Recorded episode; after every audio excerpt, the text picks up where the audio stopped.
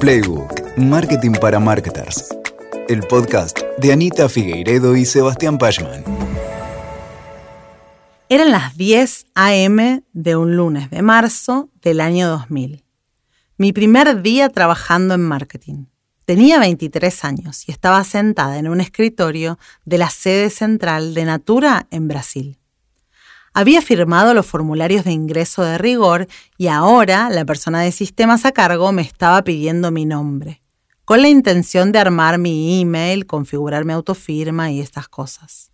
Ana Figueiredo, le respondí. No se puede, me dijo. ¿Cómo que no se puede? No se puede. Pero así me llamo, intenté explicarle en un portugués que a esa altura aún era bastante chapucero. No es o melhor. Ya tengo un millón de Ana Figueiredo en Natura. Al parecer, Ana Figueiredo era un nombre hiper común en Brasil. Me sorprendió el dato, ya que me había pasado toda la vida pensando que tenía un nombre original. Bueno, suspiré. Ana María Figueiredo entonces. Realmente no estaba segura de esta respuesta, ya que nunca había sido fan de usar mi segundo nombre, pero entendía el punto del buen hombre. Tampoco te conviene, también hay varias, me dijo. Nos quedamos en silencio, pensamos unos minutos y de repente, ¿qué tal un apodo? me dijo. ¿Anía? No, ok, que sea Anita entonces. Pasaron más de 21 años y toda mi trayectoria profesional desde ese día. Y hoy soy Anita Figueiredo para todo el mundo. Hola, soy Anita, cofundé Proteína Marketing y soy profesora de estrategia de marketing. Y esto es Playbook. Mis amigas me dicen Anuch o Anucha. Mi mamá me dice Ani. Sebas, mi marido y socio, que ya conocen, por supuesto que solo me dice Anita en ocasiones de trabajo. Profesionalmente, en cambio, soy Anita Figueiredo para todo el mundo. En mi perfil de LinkedIn, en mi firma de email, como profesora, como consultora, siempre Anita. Esa marca personal me permitió separarme al menos un poco de una cantidad enorme de Ana Figueiredos que trabajan como yo en marketing a lo largo y a lo ancho de toda América Latina. También me permitió manejar mejor la separación entre lo profesional y lo personal. Y con el tiempo me aportó algunos beneficios que solo podría aportar la construcción de una marca a lo largo del tiempo. No importa si son enormes como Google o pequeñas como mi nombre, las marcas son extremadamente importantes en una estrategia de marketing. Por eso el episodio de hoy lo vamos a dedicar a ellas. Te propongo que conversemos sobre dos temas. En primer lugar, qué es una marca y por qué es importante crearla e invertir tiempo y recursos para posicionarla. Y en segundo lugar, que revisemos los pasos básicos para la creación de una marca. Creo que este será un episodio con algunos aspectos bastante técnicos.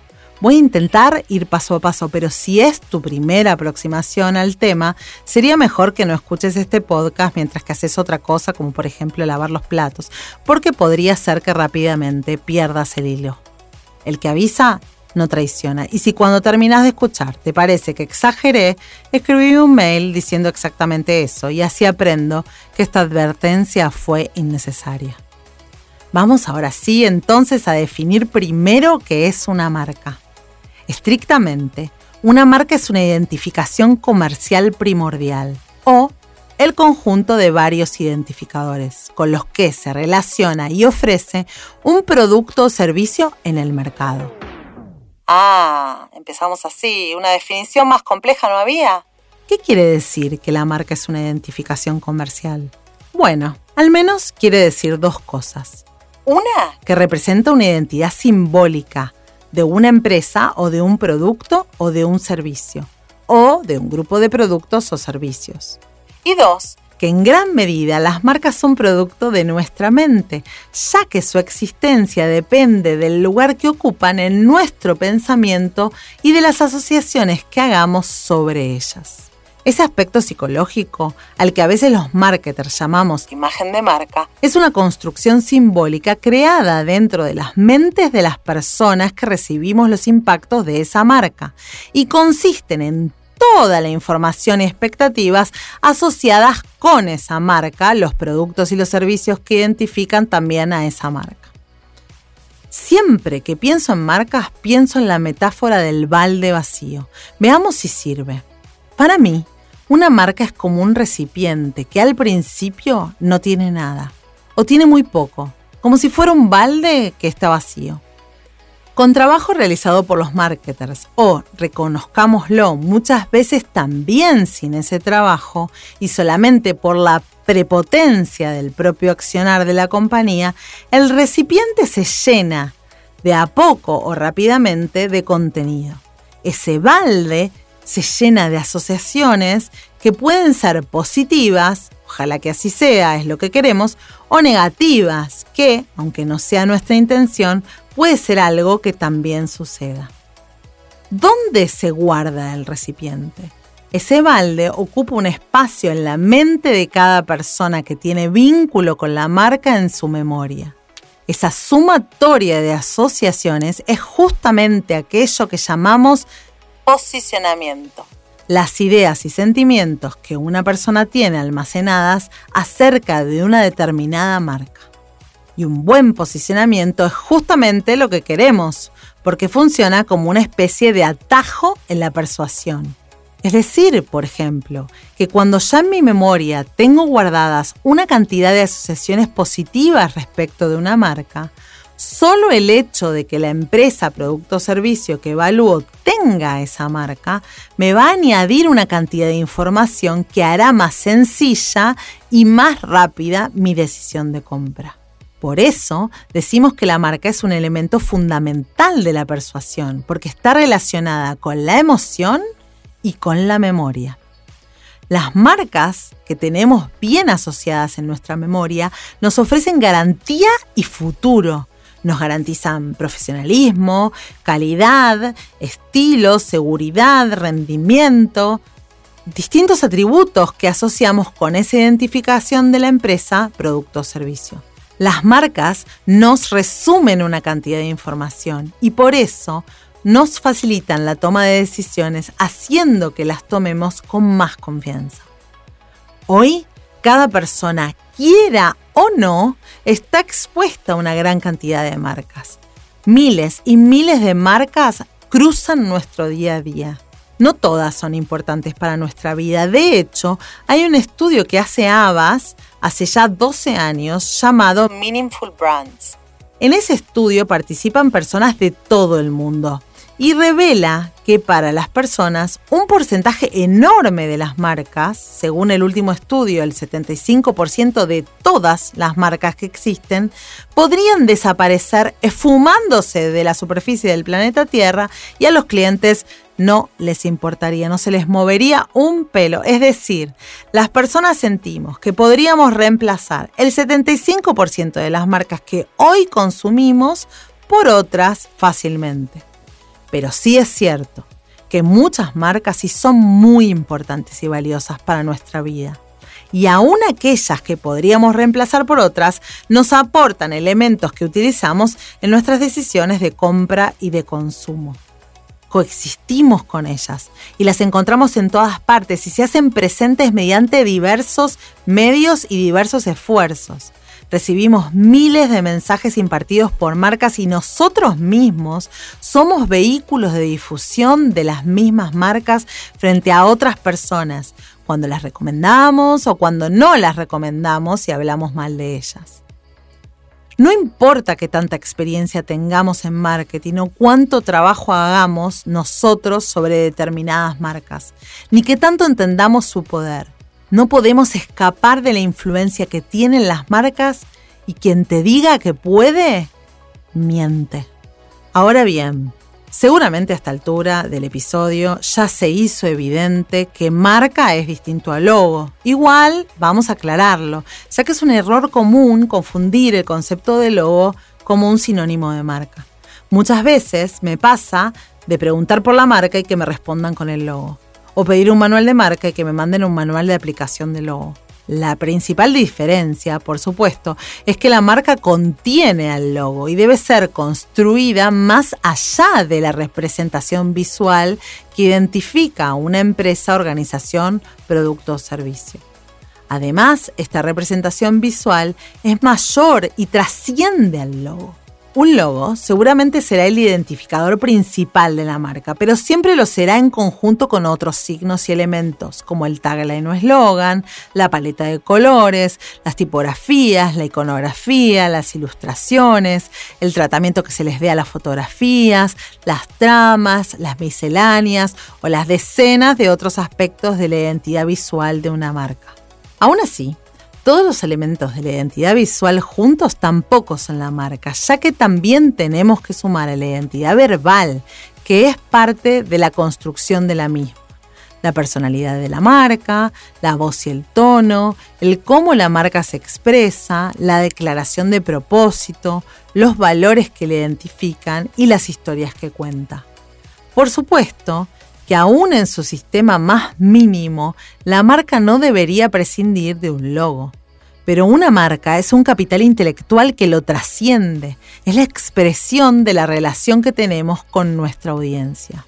Una marca ayuda a la compañía a diferenciarse de la competencia porque resume cualidades valiosas de una empresa, producto o servicio hace a un producto o servicio diferente de todos los demás al contar una historia personalizada, expresar una promesa a nuestros clientes y establecer una relación con ellos a nivel emocional.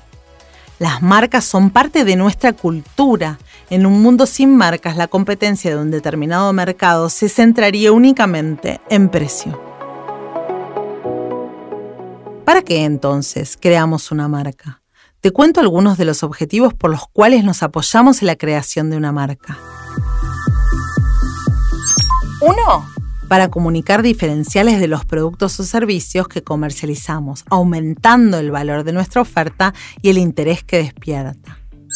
2 para ofrecer un valor adicional a nuestros clientes, alojado en la propia marca, ya que la marca nos permite agregar condimentos que complementan a esos productos o servicios que ofrecemos. 3. Para favorecer la creación de una comunidad de clientes en torno a esa marca y construir un determinado sentimiento de pertenencia. 4 para resumir y tangibilizar la imagen o reputación de mi empresa o negocio. 5. Y principalmente para hacer más eficientes los esfuerzos de adquisición y desarrollo de clientes, facilitando la toma de decisiones de nuestros clientes. Bien, ya identificamos ahora para qué hacerla. Ahora el desafío que tengo es explicar cómo se crea una marca en los siguientes minutos, cosa que me parece un poco misión imposible. Intentémoslo igualmente empezando por el principio. ¿Cuál es el camino para la construcción de la marca? Caminemos estos 10 pasos. Paso 1. Primero pensar para qué crearemos esta marca. Hagámonos las siguientes preguntas. ¿Por qué debe existir nuestra marca? ¿Cuáles serán sus valores y su propósito? ¿En qué mercados vamos a operar? ¿A quién va a dirigirse esta marca? ¿Cuál es la propuesta de valor que nuestra marca debe comunicar? Sí, claro Primero objetivos y estrategia. Siempre, antes de hacer cualquier cosa, primero objetivos y estrategia. Paso 2. Entender realmente a mi audiencia. Ya decidimos la audiencia a la que queremos llegar durante el primer paso, pero en el mundo de Customer Centricity eso solo no alcanza. Es importante profundizar respecto de la cultura en la que se va a insertar nuestra marca. ¿Qué promesas espera nuestra audiencia que hagamos?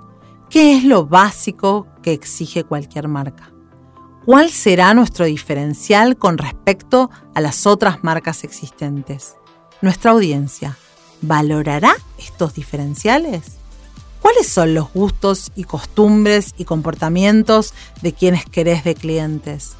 ¿Qué otras marcas son valoradas y admiradas por esta audiencia? Llegamos al paso 3 comprender los pilares conceptuales sobre los que vivirá tu marca. En este punto, la idea es comenzar a definir una plataforma de conceptos que te sirva de base para la creación de la identidad de tu marca. qué ideas querés comunicar, qué emociones querés evocar y con qué asociaciones querés que tu marca sea recordada. Es estructurando esto donde surge la arquitectura de tu marca, el conjunto de estrategias que definen el propósito de tu marca, los valores que la marca ostenta y promueve y los rasgos de personalidad que la van a caracterizar. En este punto es importante pensar a tu marca como si fuese una persona. La personalidad de la marca y sus rasgos distintivos son determinantes para la construcción coherente de la marca. Además, pensar la marca como persona te ayudará a humanizarla y las personas sentimos mucha mayor identificación y sentido de pertenencia con aquello que se muestra humano. Por otro lado, una personalidad definida ayuda a las marcas a ser fieles a sí mismas y esta coherencia es su principal diferencial con respecto a los competidores. Pasa como con las personas, ninguna es igual a otra. Paso 4. Decidir el naming. Teniendo en cuenta las definiciones que hicimos anteriormente, se puede proceder con el ejercicio del naming, nombrando a tu marca.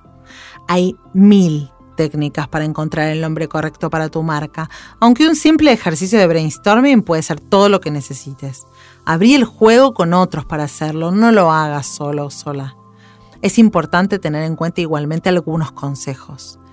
Que el nombre sea breve, sencillo, de fácil pronunciación, de fácil lectura, eufónico, que quiere decir que el efecto acústico de la palabra sea agradable, original, distintivo, que sea fácil de memorizar y que sea sencillo de escribir.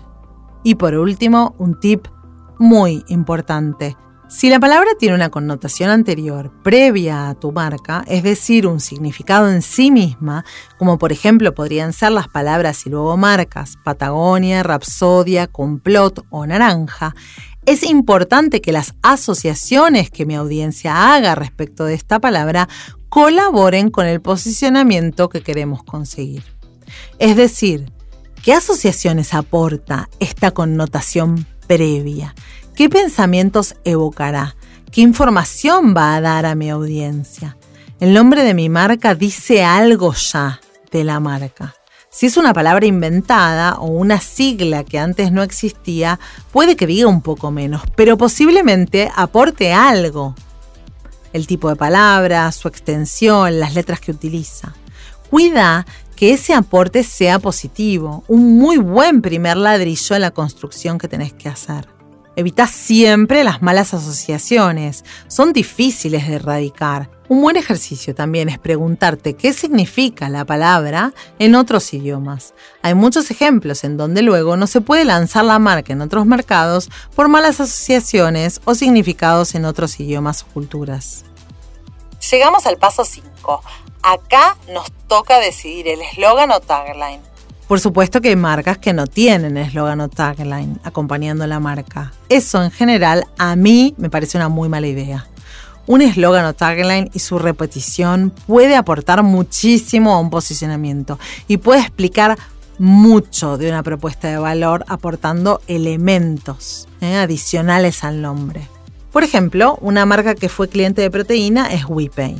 Esta marca, nombrada por un neologismo alterado, es decir, un nombre que transforma una palabra en castellano para que se parezca a una en inglés, como es por ejemplo Welling. WePay se pronuncia y se lee tal como se escribe, W-I-P-E-I, pero ese truco de pronunciación la termina asemejando a las palabras en inglés we pay, que significa nosotros pagamos. Ahí ya el nombre te da una pista sólida de la oferta de la marca. Parece una solución de pago. Ya es un montón poder sacar eso del nombre. Pero cuando sumas su tagline, que es cuotas sin tarjeta, hay mucha menos duda de la promesa que hacen a su audiencia. Con ese tagline y la información que trae, casi cualquier persona puede decodificar la oferta de la marca. Es por eso que los taglines o eslogans son realmente muy útiles. Espero haberte convencido de usar un tagline. Ahora el punto que tenemos que abordar es qué tipo de tagline necesita tu marca. Existen dos tipos de taglines, los descriptivos y los emocionales. El primer tipo son los descriptivos. Dentro de los taglines descriptivos tenemos los funcionales, los relacionales y los atributivos. Los funcionales son muy descriptivos y están asociados con la misión del negocio. Por ejemplo, el histórico tagline de Nokia, Connecting People. Los relacionales están pensados para fortalecer las relaciones entre la marca y su target. Por ejemplo, el eslogan de Walla, Te venimos a bancar, que está escrito con un hashtag, ¿no? Hashtag Te venimos a bancar. O el de Banco del Sol, Va con vos. Los atributivos están focalizados en promover las características tangibles que puedan ser relevantes para mi audiencia. Por ejemplo, el de WePay que mencionamos recién, cuotas sin tarjeta, o el de Brubank, un banco en una app. Cuando tenés un producto o servicio complejo de entender a primera vista, de tecnología o muy novedoso, este tipo de taglines descriptivos parecerían ser los más recomendables. Pero también tenemos el segundo tipo de tagline, que son los emocionales. Dentro de los taglines emocionales tenemos los persuasivos y los provocativos. Los taglines persuasivos están construidos para seducir y para hacer que la audiencia reflexione respecto de una idea. Como ejemplo, me encanta este de naranja que dice, y un día podés. Por otro lado, tenemos los taglines provocativos que llegan a lanzar una pregunta para provocar impacto. Por ejemplo, el de Bryson que dice, Can you hear me now? Sea cual sea tu elección, el valor de un tagline es el de aclarar un poco más, dar un poco más de información. Por eso deben ser complementares al naming, no tienen que decir lo mismo. Ojo que ahí hay muchas marcas redundantes. Otro punto importante es que la frase del tagline o eslogan tenga buena sonoridad, hace que sea pegadizo, contagioso y fácil de recordar. Ya estamos en el paso 6, avanzar sobre las definiciones de la identidad visual. Cuando tenemos estrategia, nombre y tagline, ya podemos avanzar a definir cuestiones de la identidad visual de la marca. No será solamente cuestión de diseñar el logotipo, sino un sistema coherente que pueda, a través de distintos elementos, construir el universo de la marca. Esto abarca tipografías, paleta de colores, iconografía, tipo de ilustración, tipo de fotografía, intervenciones fotográficas, recursos de composiciones de piezas, tramas, etcétera, etcétera, etcétera. De todos los elementos de la identidad visual, por supuesto que el logotipo será el más importante, por ser la síntesis mínima de la promesa de marca. Por eso debemos conseguir que esté a tono con lo que queremos decir y dar a conocer de la marca. Al igual que el nombre, el logotipo debe ser sencillo, atractivo, comprensible, memorable y tener la capacidad de permanecer en el tiempo prestemos atención con las modas, porque en este caso, si las incorporamos, debe ser con mesura. El logo debe funcionar bien en distintas aplicaciones y con distintas escalas de tamaño, y debe funcionar tanto color como escala de grises. Pero como dice el gran diseñador Paul Rand, el significado de un logo deriva de la calidad de lo que simboliza y no a la inversa. Así que no perdamos esto de vista. Me parece que hay veces que le pedimos mucho a un logo y el logo no nos puede dar lo que la marca no tiene. Llegamos al paso 7. Acá tenemos que definir cuestiones de la identidad verbal de la marca. El modo en la que una marca se expresa está directamente ligado a su personalidad, a sus valores y a su actitud frente al entorno. La identidad verbal, liderada por la voz de la marca, no vive solo en la comunicación. Es algo que tiene que ser compartido por completo por toda la organización, puesto que forma parte de la misma esencia de la marca. En cada interacción con nuestros clientes debemos asegurarnos que la marca se exprese de un modo coherente. Dentro de la identidad verbal hay decisiones de voz, de tono y de estilo. La voz de la marca es la expresión de la personalidad única y distintiva de esta marca. Es parte de su comportamiento y provoca en otros una respuesta emocional. Como la voz se expresa mediante comunicación, esta afecta a nuestras audiencias y define la relación con la marca. El tono de la marca se refiere a cómo se utiliza la voz en diferentes situaciones y canales en las que la marca se expresa. Cada persona en la vida cotidiana modificará su tono de acuerdo al tema que trata, el medio que usa o quién tiene del otro lado. Nuestra voz es la misma, pero nuestro tono se modifica. El tono refleja empatía o potencia el valor de un mensaje. El tono permite conectar. Finalmente tenemos las definiciones de estilo, que son ese conjunto de reglas sobre las cuales se construyen los mensajes. Por ejemplo, referidas al uso de mayúsculas, abreviaturas, uso de vocabulario, emojis, signos de puntuación, etc. En el paso 8 vamos a normar todas las definiciones en un manual de marca. Venimos trabajando hace tiempo en todas estas decisiones y tenemos que garantizar que se apliquen a lo largo y a lo ancho de toda la organización. Queremos que la marca nos trascienda, queremos que la marca sea de todos, queremos que la marca tenga entidad propia. Por eso vamos a registrar todas las decisiones en un manual de marca, brand book o manual de identidad corporativa. Este es un documento que recoge todos los elementos de la estrategia, de la identidad visual y de la identidad verbal de una marca y sus aplicaciones. El manual de marca tiene normas. No está para ser discutido, sino para ser seguido. Tiene que ser bien claro y bien específico sobre lo que puede o no puede hacerse con la marca. Lo tenemos que respetar todos. Eso no quiere decir que no puede periódicamente evolucionar, pero sí es importante no abrir excepciones todo el tiempo. Si trabajas con marcas con un manual de marca incompleto, es casi lo primero que tenés que hacer para garantizar eficiencia. Y un buen manual de marca pone fin a muchas discusiones, te corre del tipo de feedback de me gusta no me gusta que tanto mal hace. Ya casi estamos. Durante el paso 9 vas a compartir con el equipo todas las decisiones de marca y el manual. Una vez que ya tenés tu estrategia de marca y tu manual, es imprescindible que socialices esto con tu equipo y tus agencias. Les juro que ya vi marcas que tienen dueño en la organización y que son crípticas para el resto de la compañía. Eso hace mal, porque la construcción de marca es colectiva y trasciende los equipos de marketing.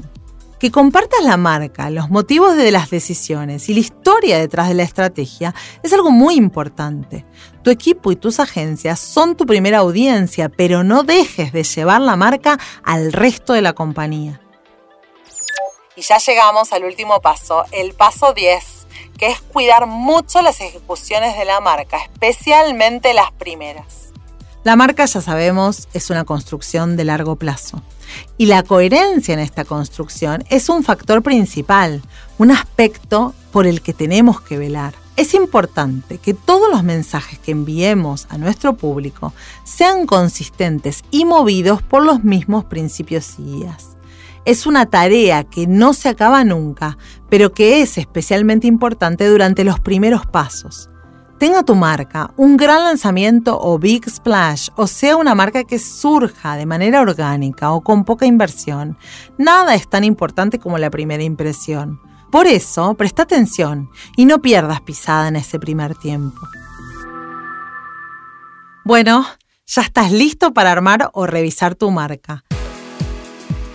Una vez que tu marca esté creada o rediseñada, el trabajo por supuesto recién empieza.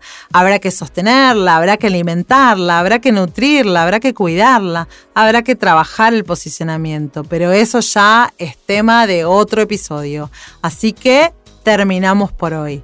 Espero que estas reflexiones te hayan servido. A mí me pone feliz que me hayas acompañado hasta acá. Si te gustó este episodio, por favor compartilo con otro u otra colega marketer. Eso nos ayuda a crecer. Y por favor suscríbete a nuestro canal para estar al tanto de próximos episodios.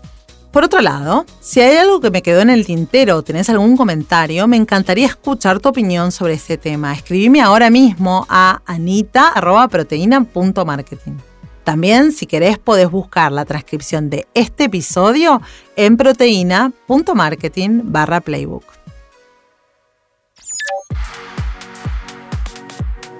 Escuchaste a Anita Figueiredo hablando de creación de marcas, una de las tareas clave de quien se llama a sí mismo marketer. Si te interesa dimensionar cómo estás vos y tu equipo en este tema, te invitamos ahora a unirte a la comunidad de marketers y comunicadores de nuestro estudio Estado del Marketing.